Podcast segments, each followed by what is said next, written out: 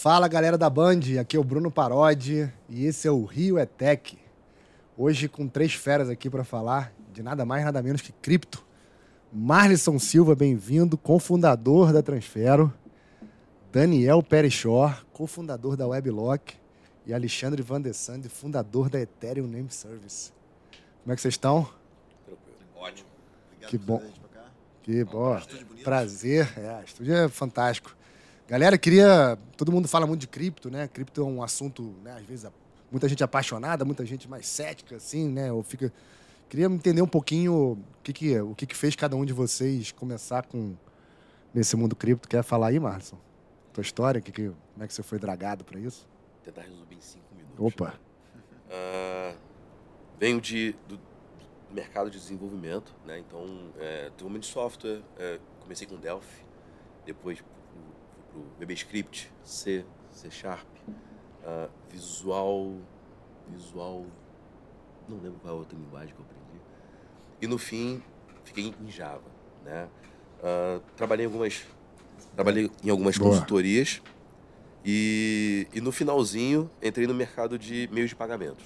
Né? Boa. Uh, quando terminou o processo ali, a minha empresa foi comprada por um grupo grande, é, eu decidi ser demitido para abrir o meu próprio negócio.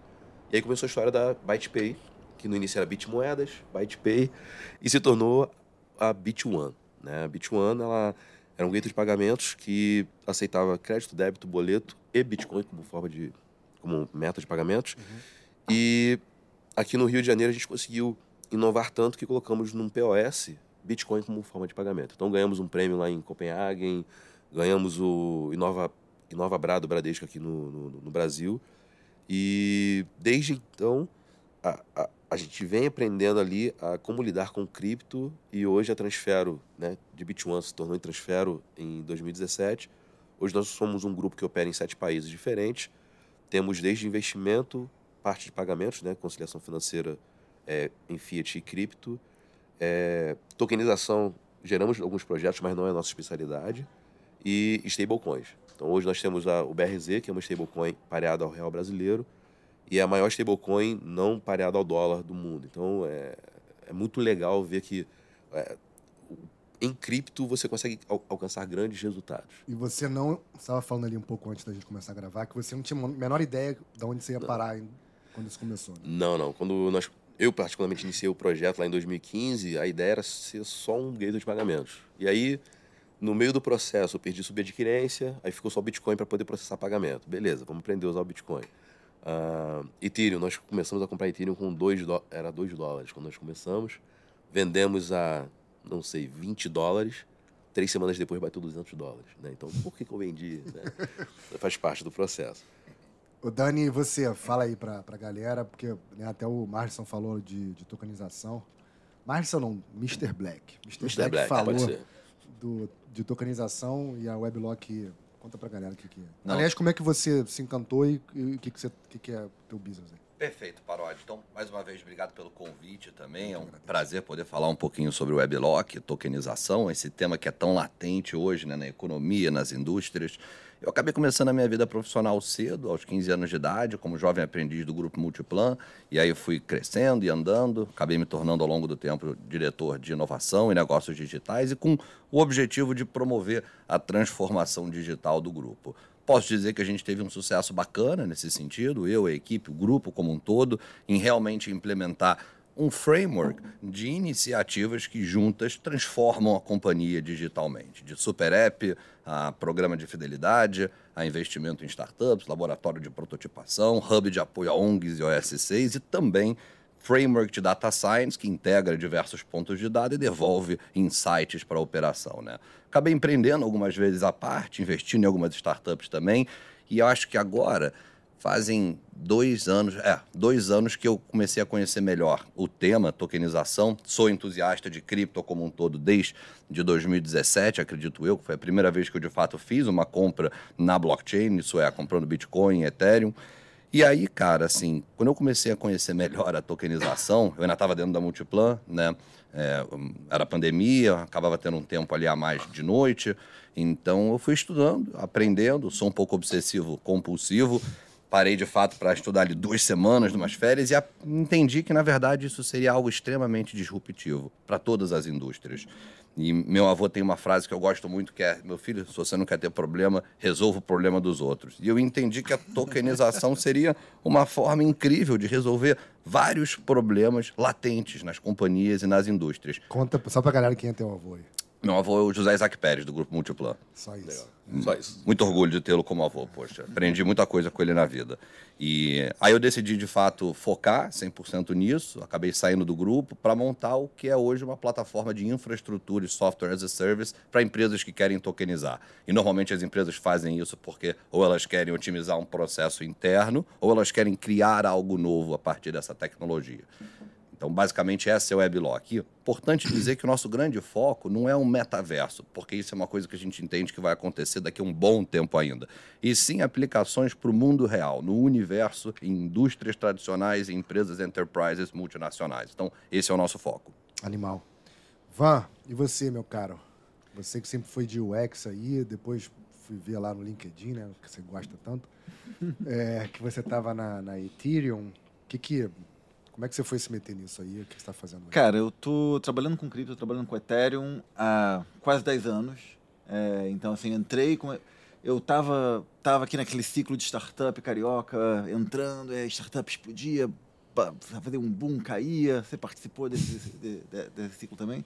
E aí eu descobri, assim, já estava começando a ficar interessado em Bitcoin, descobri Ethereum em 2013, numa época, assim, que é, tinha acabado de sair o white paper. 2014, comecei a ler muito a respeito, fiquei obcecado. É, e aí era uma, era uma época onde você conseguia mandar uma mensagem para botar uma mensagem no fórum e o Vitalik te respondia pessoalmente, sabe? Era muito legal. E aí foi, fui começando a falar com as pessoas, conversar, calhou assim que uma confluência de fatores. Em novembro de 2014 eu estava voando para Berlim para encontrar toda a, toda a equipe da Ethereum, que era uma galera assim que praticamente todas as pessoas do mundo que estavam trabalhando em Ethereum cabiam numa, numa sala em Berlim de que 30 loucura. pessoas, assim, sabe? Então acho que eu acredito que foi o primeiro brasileiro a trabalhar na Fundação Ethereum. É, de lá eu comecei a trabalhar no primeiro wallet, eu era o designer lead do wallet, que também virou um browser. E assim, muitas das coisas que a gente construiu, o, o, o, browser em si, ele não, não foi um projeto de sucesso, mas muitas das coisas que a gente construiu para que o browser existisse viraram coisas muito maiores do que o projeto inicial, sabe? Por exemplo, por exemplo, tokenização. Vocês dois trabalham com tokenização, sabe? É, a tokenização começou a explodir graças ao o RC20. RC20 foi um standard que a gente escreveu na minha equipe. Era eu e o Fabian, a gente falou, cara, a gente precisa é, padronizar tokens para a gente criar uma wallet que ter tokens. A gente fez a primeira wallet de tokens da história e, e fez com isso o, o, o, standard que acabou virando um grande boom. Outra coisa que a gente fez também é o próprio ANS. A gente sabia, olha, grande problema da usabilidade é essa coisa de você ter um. Você ter que mandar para um nome super esquisito, assim, um 0x123. A gente também estava fazendo um browser, então você, a gente também queria que as pessoas acessassem uma web descentralizada, que tá, é muito parecido, você também acessa ela através de um grande hash ao invés do, ao invés do domínio. A gente falou, olha, tem uma solução muito simples, já existe uma solução para isso. Você usa, você pega o, é, que é o DNS, você pega nomes e esses nomes se transformam nesses códigos alfanuméricos que ninguém precisa entender. Então, para isso, vamos criar um, um serviço de nomes para dentro do Ethereum. E aí, esse, isso que era para ser uma feature da wallet acabou virando um projeto muito maior, um projeto gigante que anos depois virou uma DAO e, e sabe, virou uma comunidade. O Van, só para até para explicar, assim, tem muita gente, né, usuário médico, a gente falou, usuário médico, que é um cara legal para caramba, usuário médico é muito legal. É, ouvindo aí, uh, esse desafio que, vocês, que você resolveu aí foi justamente evitar, e do ponto de vista de usabilidade, que você tivesse que digitar um milhão de coisas, uhum. você é, digitar lá uma avsa.eth. É isso que você resolveu. Sim. Você, você não acessa o Google digitando é, 60.90.70, entendeu? Isso foi resolvido há 20 anos atrás. Aí você precisa ainda é, quando você quer mandar alguma coisa pra, um Bitcoin para alguém, você tem que ter o endereço Bitcoin para ele, 1B, 2C, alguma coisa assim. Maravilha. É, na maior parte das wallets do Ethereum, se você digitar avsa.eth ou vitalik.eth, ele vai resolver aquilo para um endereço. E essa mágica, para você fazer essa mágica, é esse projeto que a gente fez Lindo. lá em 2017. Lindo. Né? Deixa eu só, antes de falar, pro, falar com o Mr. Black aqui, queria é, até aproveitar para Dani ou o Marson também, se quiser, qualquer um dos dois, como a gente está aqui meio que decifrando alguns termos e alguns, né, algumas coisas técnicas, se vocês dois ou algum de vocês pudesse explicar um pouquinho o que é tokenização para essa galera que está vendo aí. Bom, é, eu acho que assim, quando a, eu vou até dar dois passos para trás, se me permite, entendeu, claro. Paródia? Eu acho que quando a gente pensa em blockchain de modo geral, e eu penso muito que assim, o blockchain é como se fosse a internet, né? Ele está aqui em cima. A partir dele você tem várias manifestações que são casos de usos possíveis a partir da tecnologia. Você pensa em internet, você pode fazer o e-commerce, você pode fazer um e-mail, você pode fazer um CRM, você pode fazer uma série de produtos. Você pensa no blockchain, você pode fazer a tokenização, você tem a criptomoeda, você tem o DAO, você tem uma série também de manifestações que são usadas de ordem prática.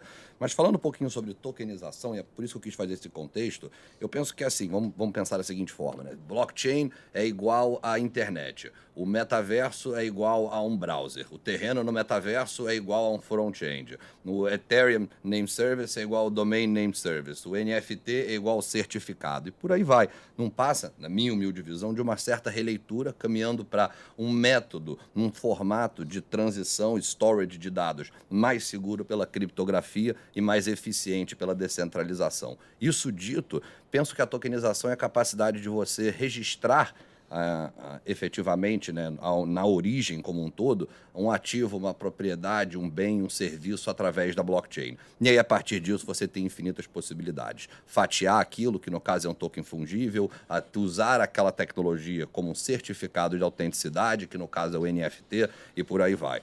Então, assim, é isso que, na minha humilde visão, é a tokenização. Espetacular. Espetacular. É, só para complementar aqui, e um, um ponto super importante é que é transparente. Então você consegue criar camadas de serviços mais eficientes e qualquer um pode validar. Né? Nos serviços atuais que você tem aí de certificadores e tudo mais, é só ela que tem acesso ao dado. É, você está perfeito, Barra. Inclusive, a gente tem alguns clientes, por exemplo, que querem utilizar a tokenização para fazer o rastreio né, da logística como um todo. Alguns players de varejo. Dá um fazem... exemplo aí, Dani.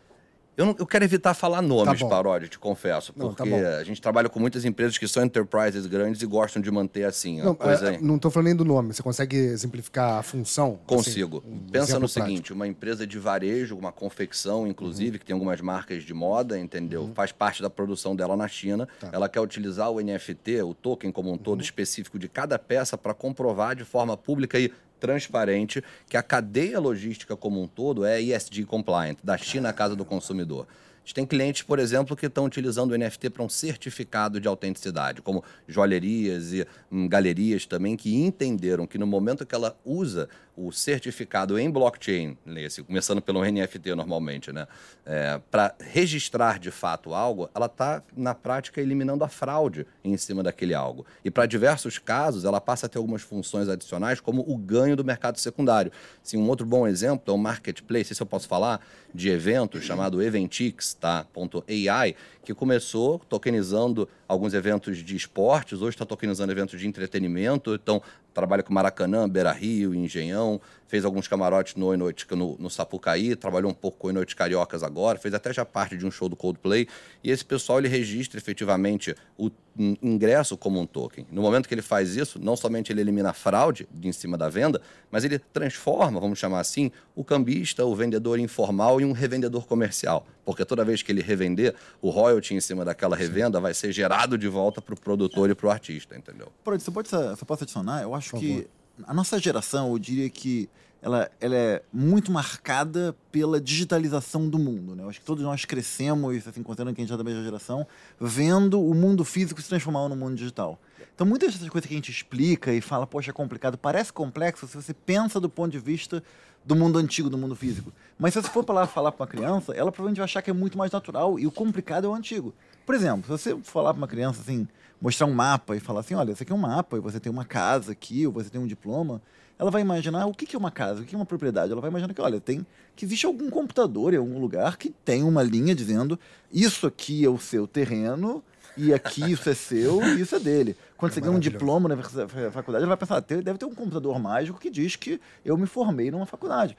Quando a realidade é muito mais complicado que isso. Né? Você tem uma casa, quer dizer que você tem um papel. Derrubaram uma árvore, né? Perfeito. Tiraram um filete de papel Não, e agora. Sim, cara... e tá no cartório, assim, e aí o cartório pode tipo, sumir. O que acontece? O cartório some, o cartório muda, e a sua, o seu diploma tá literalmente numa, sabe, num, gaveta. numa gaveta na sua faculdade, que você não vai até lá e não pega aquele pedaço de papel. É louco pensar nisso, né? Uma criança vai falar, cara, eu imaginei que tivesse um computador mágico na nuvem. O blockchain é esse computador mágico na nuvem, onde as coisas estão marcadas lá. Entendeu? O que, que você coloca no computador mágico na, na, nuvem, tem muitas coisas que a gente pode colocar nesse computador mágico da nuvem. Algumas coisas são úteis, algumas coisas não são. Algumas coisas você vende por dinheiro, algumas coisas você, sabe, sabe você troca por algo, mas a, a lógica é ter um computador mágico na nuvem que aceita dinheiro, entendeu? E você coloca coisas nele. Lindo. Oh, que coisa maravilhosa. Mr. Black, que momento é esse do mundo cripto? Assim, você tivesse que situar, o que está acontecendo agora e como é que você via um pouco até do, do, dos passos anteriores? Uh, como o, o Van aqui falou da, da nossa geração, né? Nossa geração viu VHS, viu aquele o disquete, o computador. Eu vi pelo menos três tipos de disquete antes do zip drive, antes do CD, uhum. do DVD, do, do Blu-ray. E hoje não tem mais nada disso. Um pendrive de 1 tera você carrega tudo. Pendrive, o que, que é isso? Pendrive? Exatamente ele isso. Ele quer fazer que é da nova geração, mas ele não é. Mas ele é. Exatamente isso. Então, quando você fala de, de, de, de, de cripto, nossa geração ela se beneficiou dessa, dessa, dessa curva de aprendizagem. As crianças não entendem. De repente, meu filho, que tem 4 anos de idade, ao chegar aos 8, ele vai estar tão inserido no mundo cripto, vai estar tão na veia nos aplicativos que ele vai estar usando no dia a dia, que ele vai olhar para trás e falar assim: cara, o que, que era o do mundo antes disso aqui? Porque isso aqui funciona. O do ingresso. Antes de você trocar ingresso e passar para alguém, você estava amarrado ao teu CPF, cara, tu passava para alguém. Hoje você. Um, uma época era um papel mesmo. Uma época você tinha que ter um papelzinho com código de barrazinho. Nem código de barra tinha, você tinha um. Parece que tem lugares que ainda tem esse papel. É, é. Não, você vai em eventos, você imprime Sim. lá o teu nome lá na coisa lá, com código de barras, e se não é você ali, não é você. Não pode entrar. Com NFT você transfere para o celular do outro cara, o cara levanta aqui, ó, eu pertenço, é meu, eu posso entrar. Então, assim, o momento cripto, ele, é estamos passando por um momento de inovação, é um momento super importante, só que é um momento frágil, porque coisas novas ao serem criadas, você abre, abre um, um, leque de oportunidades ali e ninguém sabe operar nessas oportunidades. Então está todo mundo se descobrindo. Então, até a, a, dificuldade do regulador em regular alguma coisa é porque ele não sabe o que, que aquilo ali vai se tornar. Então, temos reguladores com pressa e temos alguns que, olha só, os limites são esses. Brinquem dentro do, limite. Uh, mas para a sociedade, a sociedade tem que aprender. Então tem que entrar, tem que mergulhar, tem que se dar a, a, a oportunidade de entender o que está acontecendo no mundo, porque isso vai destruir ou matar algumas coisas tradicionais, porque ele vai criar outras oportunidades. E aí, esse é o momento da, da população, da sociedade entrar e. Eu entendo o que é cripto, entendo o que é blockchain, entendo as possibilidades aqui dentro dessa, dessa, dessa nova, desse novo mundo aqui, desse computador mágico, e o que, que dá para fazer para agregar valor. Então, acho que esse é o momento. E se eu puder adicionar, Mr. Black, eu acho que assim, a gente, né, da mesma forma que foi com cartão de crédito, vamos chamar assim, as pessoas hoje passam cartão de crédito sem nem saber o que acontece ali. As pessoas tinham medo antigamente. Um pouco o que vai acontecer nesse universo. E eu não gosto de chamar de mundo cripto, eu gosto de chamar de mundo blockchain, porque é Sim. algo muito maior do que o cripto. E não que o cripto seja pequeno, mas é porque de fato você tem muitas utilidades. Eu acho que é inclusive no sentido de utilidade, que é um momento muito bacana para blockchain de modo geral. Porque eu acho que até então a gente teve duas grandes ondas, se eu puder chamar assim, né? Que foi ali com o início do Bitcoin, DeFi, Ethereum como um todo, e outras né, EVMs e blockchains que surgiram a partir desse movimento do DeFi, né, de modo geral. Mas são assuntos complexos para a maioria das pessoas, né, para quem não está muito inteirado, é difícil você realmente assim entender do que, que as pessoas estão falando sobre, qual é o uso daquilo, qual é a diferença daquilo. Eu acho que o momento agora é um momento bacana porque você tem várias empresas tradicionais, do mundo tradicional, que estão utilizando essa tecnologia para casos de uso que são próximos às pessoas. A gente tem, por exemplo, na Weblock, clientes que são comunidades gastronômicas, como Foodbusters, clientes que são comunidades de esporte e de skate e de surf e marketplace de arte e de evento e alguns clientes de real estate e de health. Então, começa a ter um diálogo com a população numa escala maior, porque é um assunto que começa a se tornar mais tangível para as pessoas. E aí, em cima disso, o que a gente começa a ver acontecer também né, são essas empresas que já construíram as suas relações de trust, de confiança com o cliente, passando a fazer o papel educacional. Se X joalheira grande quer substituir os seus certificados né, de modo físico por NFTs, passa por ela promover uma experiência que não é para o criptonativo, que é para o consumidor dela, que por né, praxe não deve conhecer muito esse universo, e passa por ela também fazer o papel educacional. Só que o papel educacional dela para com o consumidor dela é muito diferente do papel educacional dos players criptos para com os consumidores tradicionais, porque é muito sobre confiança, né? A mudança de hábito, é uma mudança de modo geral, e toda mudança requer um grau de confiança. Eu acho que isso é um momento muito bacana por causa dessa confiança que está sendo construída pelo público. Ô Van, é, você como é um cara mais de usabilidade, de UI, que momento é esse na, na tua ótica? Cara, eu acho que a gente está num momento muito bom, porque as pessoas prestam muita atenção no preço. É, eu acho que eu, eu já acompanhei vários ciclos de boom e boost, boom e boost. Desculpa, rapidinho, só, só até para pontuar isso que você falou. Quando você fala sobre preço, você fala especificamente que o pessoal confunde cripto ou esse mundo Exatamente. de blockchain, como o Dani falou, a criptomoeda.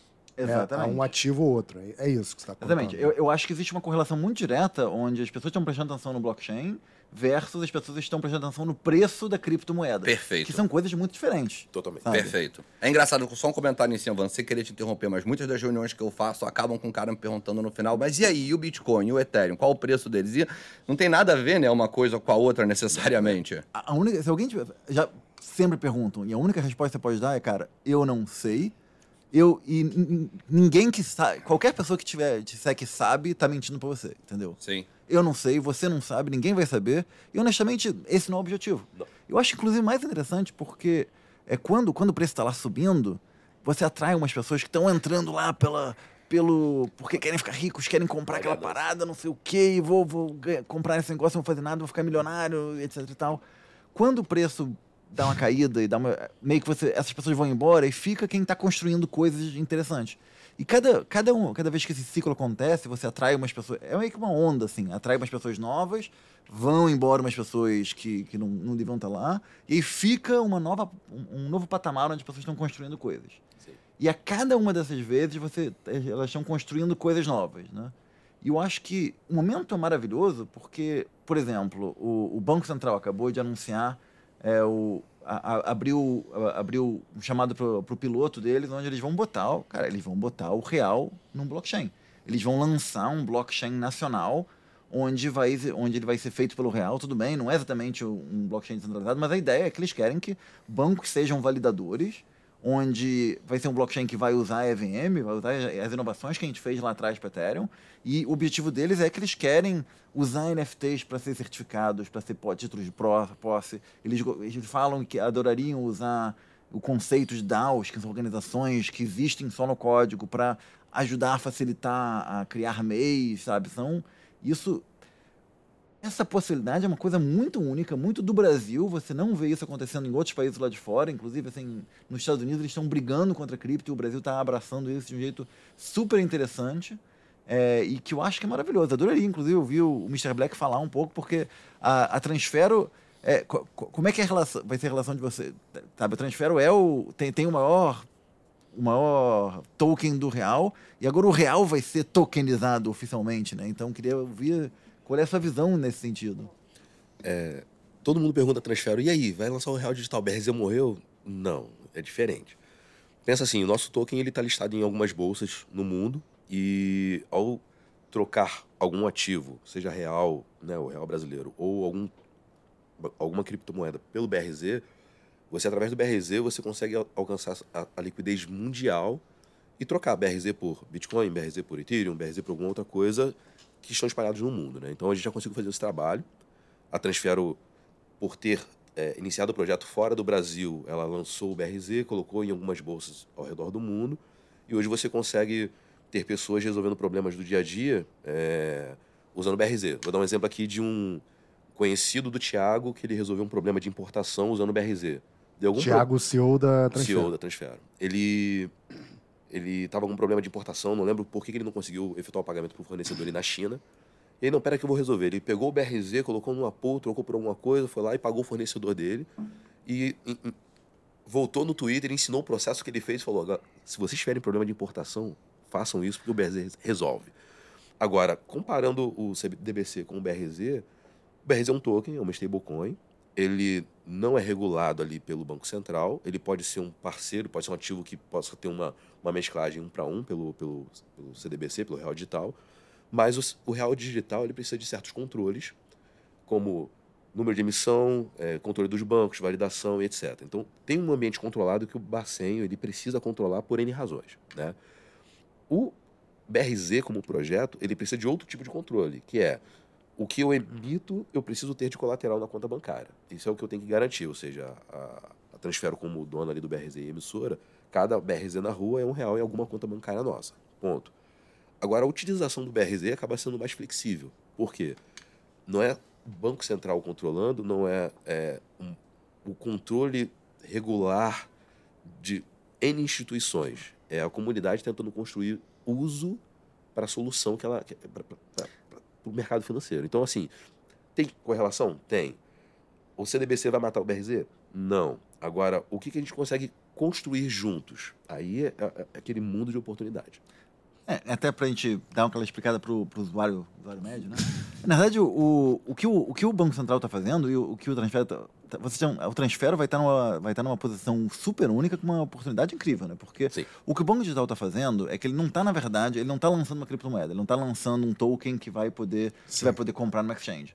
O que ele quer é criar um token que vai servir somente para ser é um settlement intrabancos, assim, onde a ideia... A representação da cédula no é, meio digital. Não, mas a representação para intrabancos. A ideia não é para ser usuário. Sim. É para ser para que, que possam existir serviços financeiros que os bancos fazem um, um settlement entre si, onde cada um, só que ao invés de usar o SWIFT, ele, cada um vai ser um, um novo validador desse blockchain nacional que, o, que, o, que o Banco Central vai fazer.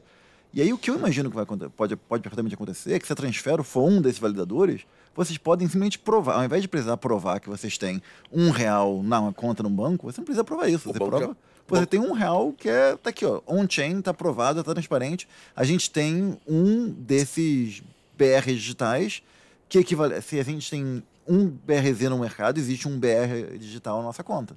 E eu acho que isso, na verdade, que é a grande inovação, é onde subitamente todas as coisas e contas públicas e, e e governança pode ser transparente, onde você pode se perguntar o que está acontecendo com esse dinheiro? Aonde foi parar esse dinheiro? Imagina que você possa mostrar e dizer, não, não, está aqui na rede, qualquer um pode ver, aqui está quanto dinheiro eu tenho, aqui está para onde o dinheiro está sendo usado. Eu acho que essa é a grande inovação que sempre me deixou interessado no blockchain. Eu acho que isso que vai realmente fazer um, tem um baita impacto positivo. assim. E, e complementando esse ponto, é o seguinte, é... por exemplo, nós, nosso, né? O, o, maior desafio de toda instituição de pagamento é como eu deixo transparente tudo que eu faço. Né? Então, a Transfer ela tem conexão, ela, ela, ela, ela, interage com vários bancos, só que cada banco trabalha de, um, de, uma forma. Então, tem banco no Brasil, banco na Argentina, banco na Suíça. Então, é, nem todos os bancos possuem API. Nem todos os bancos me permitem 24 por 7 que eu vá lá, consulte qual é meu saldo e mostre uma tela. Então, no meu caso, para mostrar uma tela de transparência para o BRZ é um desafio que eu não tenho acesso a todos os bancos, ao extrato online do, do banco. Então não adianta eu colocar ali, é, beleza, última atualização há meia hora atrás. Aí vem um Twitter. Pô, meia hora muita coisa acontece, gente. Poxa, por que você tem X milhões aí na rua aí? Será que você tem isso na conta? Pô, cara, tem meia hora de, de, de desatualização. Será que. E esse problema já aconteceu. Então, teve uma página de, de, de transparência que nós criamos que, que, eu tive que te doar. Dava mais trabalho para o pessoal de atendimento do que qualquer outra coisa. Então, com o CDBC, o Real Digital, eu consigo fazer isso. Porque se o banco está permitindo que eu consulte ali e já está na blockchain, é fácil. Sem contar que você falou uma coisa importante. Você tirou do ar a sua página de transparência. Isso quer dizer que a página de transparência era você que estava controlando. Com o blockchain. Não tem controle. Ninguém pode tirar do ar a sua página de transparência. Exato. Qualquer pessoa pode ir lá e olhar. Entendeu? Por exemplo, é, no, o, e, e, isso é um ótimo. O NS faz isso. O NS, a gente. É o que eu falei, né? São domínios de internet, basicamente domínio, seu username.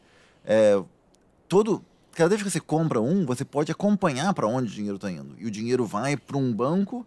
Um ban não vai para um banco, vai para um, na verdade, não vai para um banco em nenhum momento, vai na verdade para uma organização que é puramente digital Sim. e você pode acompanhar todo todo o fluxo, todo o fluxo do dinheiro. E e, e aí depois, a gente tem uma, tem uma câmara de votações onde você pode acompanhar as votações para saber como que o dinheiro é, é gasto. Então acho que isso é maravilhoso. Porque, imagina o seguinte: é, quando você. A gente tem, tem uma propriedade digital, onde você basicamente paga um, um FII anual para poder ter o direito a ela. Isso vai para um, um, uma, um, um bloco maior assim, e algumas pessoas têm o direito a votar, e você pode acompanhar o voto e saber exatamente para onde o dinheiro está indo. Eu sou, um, eu sou um político lá, sou um delegado, eu posso. Eu, mas eu não, eu não consigo mover um real desse montante de dinheiro. Se não for se não, acordado. Exatamente. E aí, eu, o, que eu, o que eu imagino que vai acontecer, essa nova geração está chegando e vai falar, cara, por que eu consigo ter essa transparência maravilhosa e essa auditabilidade maravilhosa numa votação para um, um domínio digital, mas na minha casa, no meu imposto que eu pago, eu não tenho isso, entendeu? Por que eu não consigo saber para onde é que está indo o meu imposto, como, é que está tá acontecendo com o, a votação do meu político, e eu tenho isso por um negócio de um game, assim, qualquer, um NFT de um game? É. Esse momento eu não sei se, se viveremos para ver esse momento aí. não sei se viveremos para ver esse momento. A pergunta vai aparecer, a resposta a gente não sabe. Exato, exato. Mas eu acho que a, a nova geração, se ela, se, ela, se ela se dedicar e entender as possibilidades de não só o uso da tecnologia, mas de transparência para convivência, é, a nossa convivência seria muito mais, mais, mais, mais fácil. Então você não teria dúvida do teu amiguinho que está numa posição política, porque ele só estaria executando o papel dele, mas o que acontece aqui é transparente. Então é, é, é uma quebra de paradigmas, assim como o VHS, cinema, é, uhum. enfim. É, é, é, complicado, mas é, é, é legal viver esse, esse momento. É maravilhoso. O Dani, aí aproveitando a deixa do Mr. Black aí, o que você espera para os próximos passos? Cenas do próximo capítulo. O que está acontecendo aí? Né? Fala-se muito em Web3, aí, cripto e blockchain são parte fundamentais disso tudo. O que, que você assim, na tua visão, o que, que, que, a gente pode esperar para daqui a pouco? Eu acho que essa é uma boa pergunta, Paródia. Eu poderia responder ela de N formas, né? Mas eu acho que quando a gente olha para frente como um todo, eu acho que, assim, por um lado, como eu falei, a gente tem cada vez mais utilidade sendo o, o descoberta pelas pessoas, pelas empresas, referente ao blockchain como um todo. A gente tem cada vez mais as né, instituições que estão entrando nesse mundo fazendo papel educacional e cada vez mais os governos entendendo que alguma coisa eles têm que fazer em relação a esse assunto. Seja positiva ou negativa, a gente vai descobrir com o tempo. Mas, é, mas alguma coisa tem que ser feita, entendeu? Então eu acho que a gente vai ter um crescimento grande de blockchain. Eu acho que, assim, os últimos dois anos foram anos bem complexos para a indústria de modo geral. Houve um certo contágio sobre a tecnologia no universo de investimento e até de empresas institucionais, de capital aberto como um todo. Mas eu acho que isso vai passar. Assim como toda nova tecnologia, existe um certo ciclo que aquela tecnologia passa por. Né? Veja a AI, por exemplo. Agora a AI está predominando o mundo, entendeu? E a tendência é que ele continue crescendo e sendo mais e mais aplicado pelas companhias. É isso que eu penso que vai acontecer. Deixa eu falar uma coisinha aqui, passar a bola rapidinho pro Van, porque é uma, uma teoria que eu tenho, assim, na minha, na minha cabeça. Cara, AI é um negócio sem brincadeira, assim. A primeira vez que a gente ouviu massivamente falar de AI deve ter uns 10 anos no mínimo. A inteligência artificial, você vê falar, pá, pá, pá, pá, né? E aí, de repente, o chat GPT, a gente não pode deixar de falar, na minha concepção, tá? na minha leitura do que está acontecendo, foi um momento onde, de uma maneira muito prática e simplificada, um usuário final podia experimentar de fato o que, que a inteligência artificial podia fazer por ele, de modo muito massivo. Engraçado que outro dia eu estava pensando sobre o mundo cripto, o mundo de blockchain. E se você for, eu fui experimentar lá, cara, é, alguma coisa de DeFi, eu fui minerar lá, fui ser um negócio de é, é, liquidity pool, de não sei das quantas. Cara, porra, bicho, eu não me, eu não me considero um cara assim. Eu sou, sou chato para entender. Eu sou assim, gosto muito de entender as coisas. Sempre fui metido a, a programar isso, aquilo, tudo. Cara, eu levei um. Levei um tempo ali, cara, para conectar as pontas e tal. É, então, é, é, a, a, pergunta que eu tenho concatenando isso tudo, eu, eu, você acha que o próximo passo está em usabilidade, cara? Assim, porque assim, a tecnologia, que foi o que você falou, que a blockchain é um negócio antigo. Sim. Mas AI também era um negócio antigo, né? Vamos dizer assim, como você isso, falou. E do isso. nada a gente teve um breakthrough moment. E eu acho que é muito linkado, se eu puder falar, paródia, claro. de fato ter um caso de uso que isso. as pessoas consigam utilizar e entender e escalar. Assim, AI é muito sobre eficiência, né? E o ChatGPT é justamente uma ferramenta que permite uma eficiência maior de busca, de pesquisa, de resultado, de entrega, de integração, automação, por aí vai. Penso que a blockchain vai ser muito linkada ao instituto financeiro como um todo e ao aspecto cartorial. Não acho que vai substituir os cartórios, porque acho que isso né, é uma coisa muito mais assim jurídica e, e, e como é que eu posso dizer?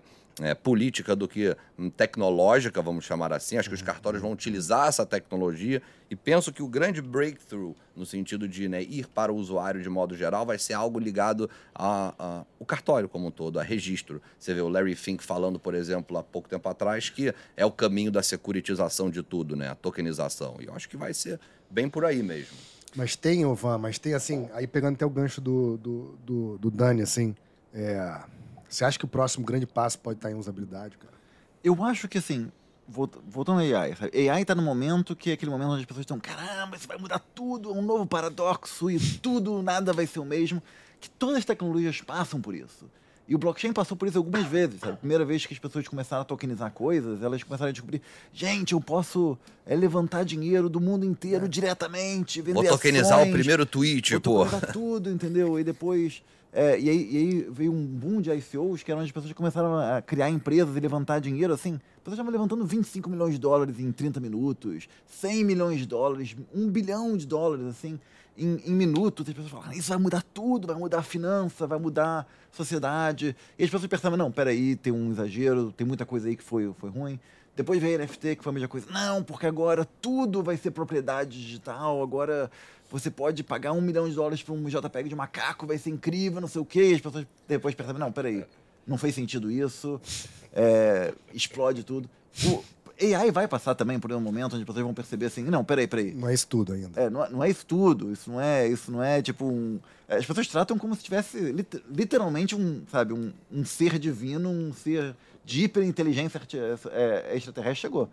E eu acho que o, o blockchain eu, eu não espero que ele vá para a Lua, como as pessoas querem. Eu quero que ele vá para a Terra, sabe? Eu quero, eu quero que ele vire uma coisa chata, boring, onde você não pensa muito nele, mas que ele está por trás tá disso. sempre ali. Um, eu acho que ele vai fazer sentido em usabilidade, por exemplo. Eu acho que é ótimo, porque é um, um exemplo clássico, sabe? O seu, o seu, é, o Twitter, sabe? Você, Twitter foi lá comprado pelo Elon Musk, algumas pessoas amam, algumas pessoas estão odiando, tá tá tão, tão indo embora. Só que quando você vai embora do Twitter, quando Twitter, quando você vai embora do Facebook, você tem que começar do zero.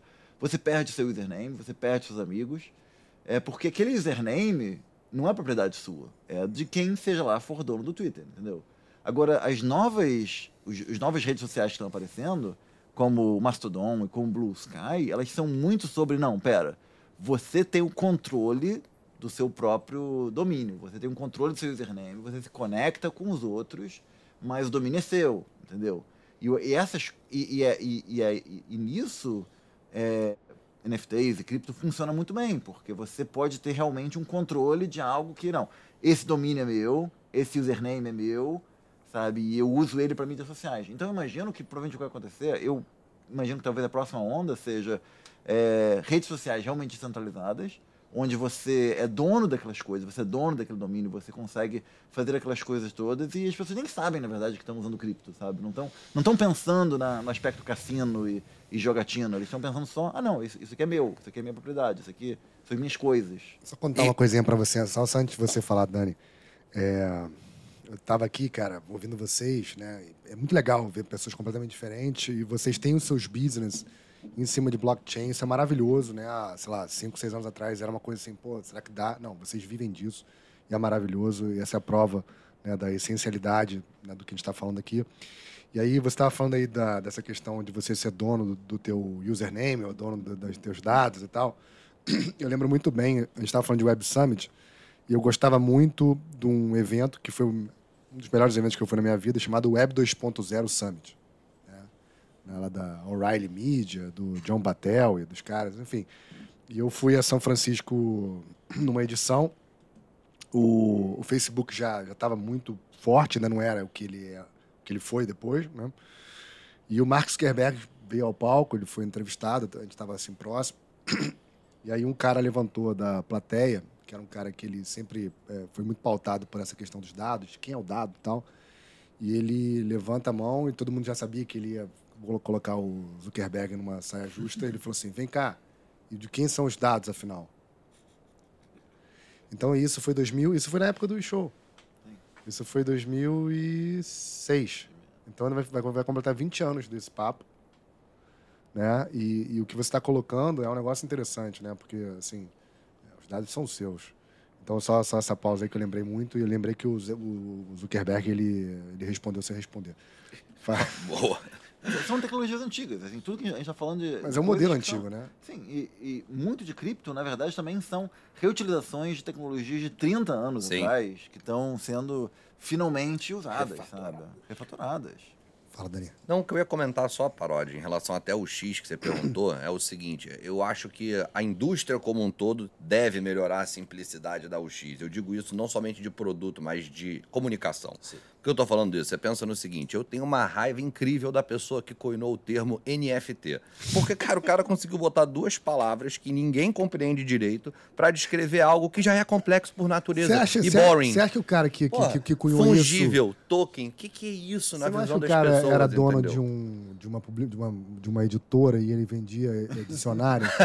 Porque todo é mundo é capaz... foi procurar o que, que era fungível, cara. É capaz... E, e você vê, as pessoas não, não, não compreendem, entendeu, paródia? E ao mesmo tempo você tem, por outro lado, eu penso assim, assim um, um, problema de UX grande de, nas exchanges de modo geral e players parecidos, que é uma má informação para o usuário do que, que ele está comprando de fato. Tipo assim, eu já acho errado o cara botar Bitcoin na mesma bacia do que todos os outros blockchains só porque tudo é blockchain. Parece que uma coisa é moeda, outra é moeda. Assim, são, são, são tecnologias utilizadas no fim do dia que podem ser utilizadas para N casos, mas que foram desenhadas para algo, entendeu? Maravilhoso. Marson, fala aí, meu caro que, que vai acontecer. É, eu gosto muito de te ouvir porque você né, é, Transfero é um negócio muito muito consistente, né, muito autêntico assim, né, que funciona porra, redondo, uma empresa grande. Assim, na tua ótica, o que, que, que, que vai acontecer? É, a gente está aqui no Rio, cara, desde 2015. Né? Em dois, 2015, quando tudo era mato, Cara, quando o cripto era um assunto que era tulipa, toda reunião que você ia para VC. Nós tentamos investimento em 2015 e 2016. Cara, não foi legal. Ninguém entendia. Esse ninguém... ano não está sendo bom também, não, hein? Isso eu posso te é, dizer. É, são os ciclos, sei, né? Mas o, o, o, fato é, o, o, o diferente, o estranho, assusta. Então, quando a pessoa já, já de cara já, já tem um, um impacto como NFT, opa, isso aqui não é legal, não. E, e, e, o papel do, do, do empreendedor, do, do startupeiro, do, do, cara que está criando as coisas novas é tentar deixar simples. Né? Por exemplo, desde 2015 você entra no Exchange, você tem um milhão de botões, você tem um gráfico que, pô, você não, se você não estudou gráfico, você não entende a merda do gráfico. É o painel da NASA ali, do cockpit sabe, da NASA, de modo sabe. geral. Aí, desde 2015, desenvolvendo um monte de solução interna e para cliente, nós entregamos é, infraestrutura para pagamentos internacionais e tudo mais, usando cripto. E aí, no ano retrasado, a gente decide, cara, vamos entregar para o mercado uma solução com três botões? Vamos. Aí criamos lá uma, uma, plataforma lá que tem três botões: depositar, sacar e trocar. É isso. Depositar, depositar o quê? Aí você abre. Você quer depositar o quê? Dinheiro ou cripto? Cripto. Pum. Que cripto você quer depositar? Essa. Pum. É, qual é a rede? É essa. Você vai lá e deposita. Se é dinheiro, Pix, TED. Uh, quer sacar? Cripto ou dinheiro? Dinheiro para sua conta? Né? Porque é, é. E trocar. Trocar o quê? Cara, tem cripto, tem dinheiro. O que, que você quer fazer aqui nessa, nessa brincadeira? Por quê? Quando você entra no exchange, cara, cadastro difícil, é, entendimento do, da tela de login ali já, já é meio complexo. Os termos de uso são mais complexos ainda, porque tem hora que. Fazer um sign-up é um caos. Não, é um caos total, que o IC é pesado. E aí o que o IC hoje, ele tem que ter. A empresa de tecnologia que te oferece um serviço de cripto, ela tem que estar casada com o banco. O banco tem que te regular, porque não é tão mais simples assim. E aí o acordo que pelo menos a Transfero tem com os bancos é, vem cá, com que limite um usuário normal que está querendo conhecer cripto ele pode operar sem ter que abrir o imposto de renda dele, porque vocês estão pedindo tudo e o meu, meu, meu KYC tem que ser mais pesado do que para abrir a conta no teu banco, cara, não é possível. Aí a gente entra em acordo, ó, banco A, é, o usuário pode operar até mil reais, é mil reais. Então, nesse banco a gente opera até mil reais com o usuário, sem pedir um monte de documentos. Ah, pô, aqui eu não gosto não, quero, poxa, documento na cabeça. Então, para operar contigo, tem que pedir a vida do cara. Mas o, o, o que vocês estão falando é o seguinte: a, a usabilidade no final para o usuário ela tem que chegar num ponto que ele não sabe o que está acontecendo por trás. Então, assim, é o cartão de crédito.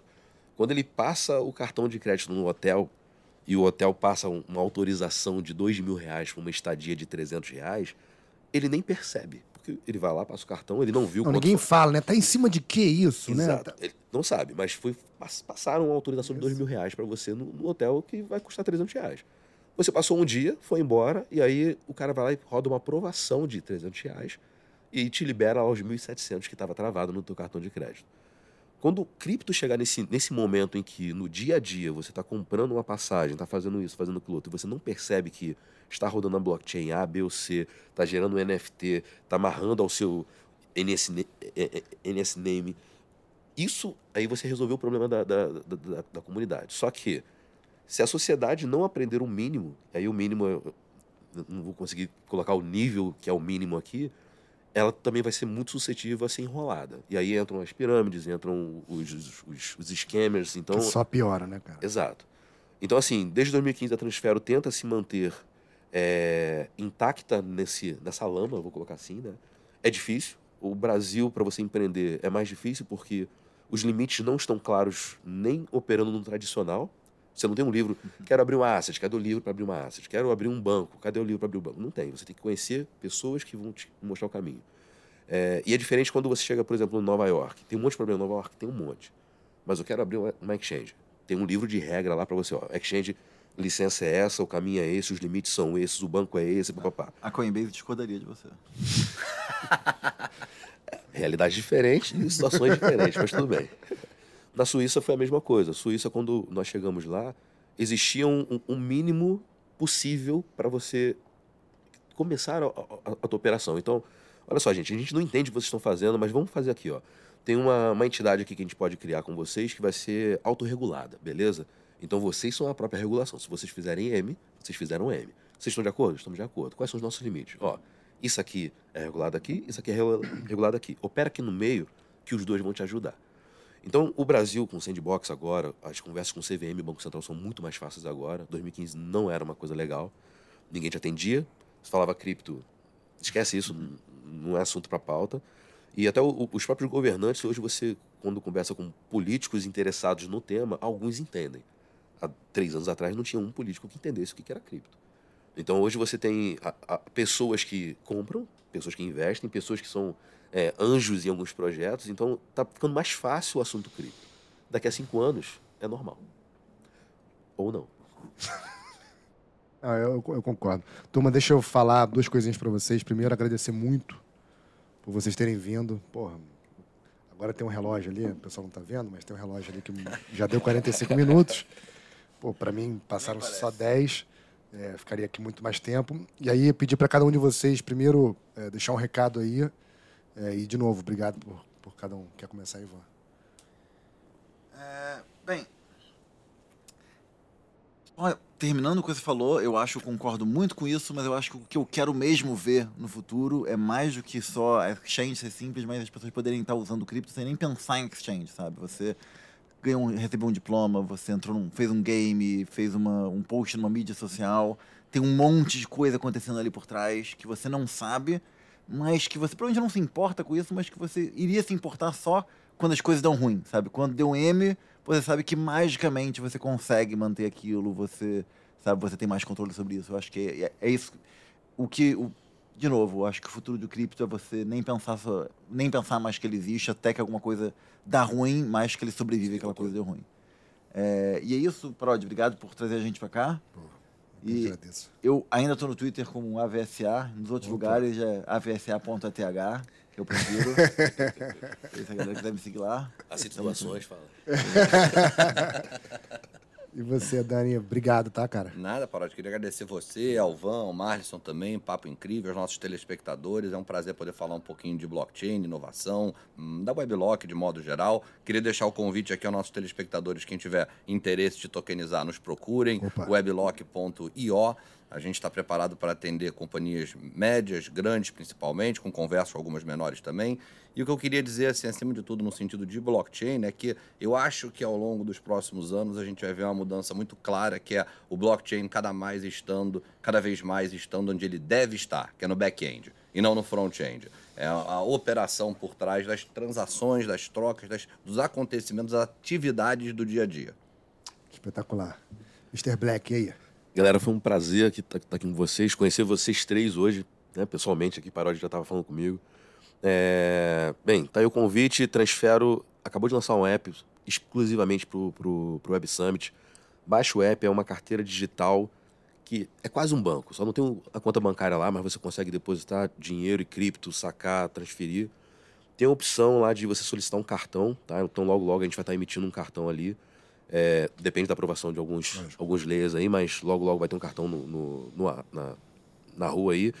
E precisamos da ajuda de vocês para fazer com que o mercado de cripto seja um mercado mais confiável.